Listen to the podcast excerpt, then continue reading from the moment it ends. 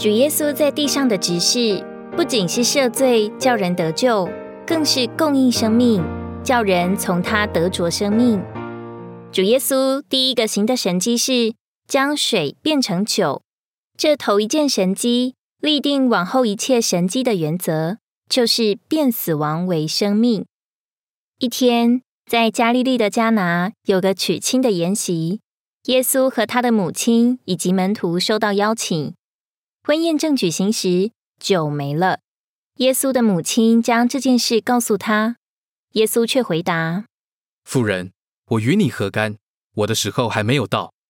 他母亲转而对仆人说：“他告诉你们什么，你们就做什么。”主耶稣在行神迹之前，吩咐人先把摆在那每口可以盛两三桶水的六口石缸倒满了水。按照犹太人在敬拜神的规矩，六口石缸本来是他们用来清洗自己，以保持清洁和干净。将缸倒满了水，表征所有在第六日受造的人，由六口石缸所表征，都充满了死亡。仆人将水倒满，直到缸口。耶稣又说：“现在舀出来，送给管筵席的。”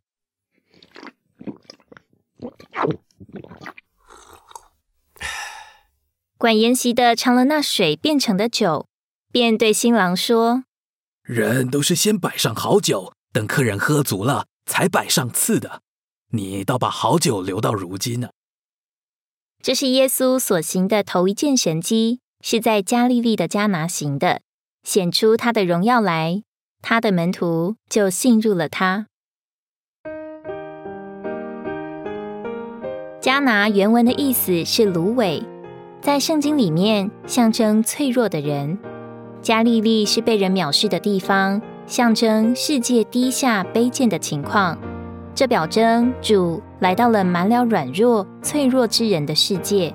加拿的婚宴表征人生的快乐与享受，却是短暂的。酒源自于葡萄，这是活的东西，因此酒象征生命。葡萄酒就是葡萄的生命。婚宴中主要的是靠酒，这象征人生一切的快乐是靠生命。当婚宴享受的中心，也就是酒用尽了，婚宴的快乐就没了。得救以前，我们天然的生命是由烈酒所象征的次等的生命。当这生命用尽时，我们就处在一种死亡的光景中。然而就在这时，主耶稣来到我们的处境中，使我们遇见他，并向他呼喊：“哦，主耶稣！”他就将我们的死水变为生命。正如管筵席的发觉，新酒比先前的酒更好，我们也将发现，我们借重生所得的生命，远胜于我们天然的生命。这生命是上好的，是神圣而永远的，因为这生命是在基督里神自己的生命。基督已经将我们从死亡迁到生命里，他是我们永远的生命，能维持我们的喜乐与享受，直到永永远远。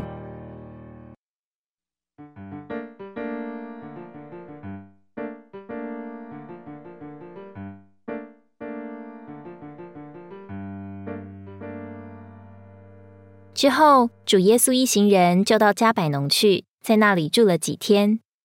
再过几日，就是犹太人的逾越节。犹太人在他们的店里敬拜神。然而，当主耶稣向耶路撒冷去时，看见店里在卖牛、羊、鸽子，还有兑换银钱的人，耶稣就拿绳子当作鞭子，把众人连羊带牛都赶出去，还倒出兑换银钱之人的钱币，推翻他们的桌子。对卖鸽子的人说：“把这些东西从这里拿走，不要将我父的家当做买卖的场所。”他的门徒心里就冒出那句经文：“我为你的家心里焦急，如同火烧。”犹太人问耶稣：“你既做这些事，还显什么神迹给我们看？”耶稣回答：“你们拆毁这殿，我三日内要将它建立起来。”这殿是四十六年才造成的，你三日内就将它建立起来吗？他们不明白，耶稣并不是指那外在物质的圣殿，而是指着耶稣他自己这物质的身体。等到他从死人中复活后，他的门徒想起他说过这话，便信了圣经和耶稣所说的话。主耶稣里面为神的家焦急，这焦急把他吞噬了，烧起来了。他绝对为着父的家，父的家乃是他心所望。当他看见殿中败坏的光景，他无法忍受，甚至用鞭子来洁净。他为父的家焦急，这心情驱使他将一切污秽从这家赶出去。今天虽然撒旦会竭尽所能，用许多罪恶属世的事物玷污、污染教会生活，但是在美主，撒旦的污染带进主的洁净。根据有些译本，主耶稣是用灯芯草的绳子做成鞭子来赶出牛、羊、鸽子和钱币。灯芯草是不值钱的、平常的。在我们的经历中，主也是用平常的人来赶出我们里面所有属地的霸占。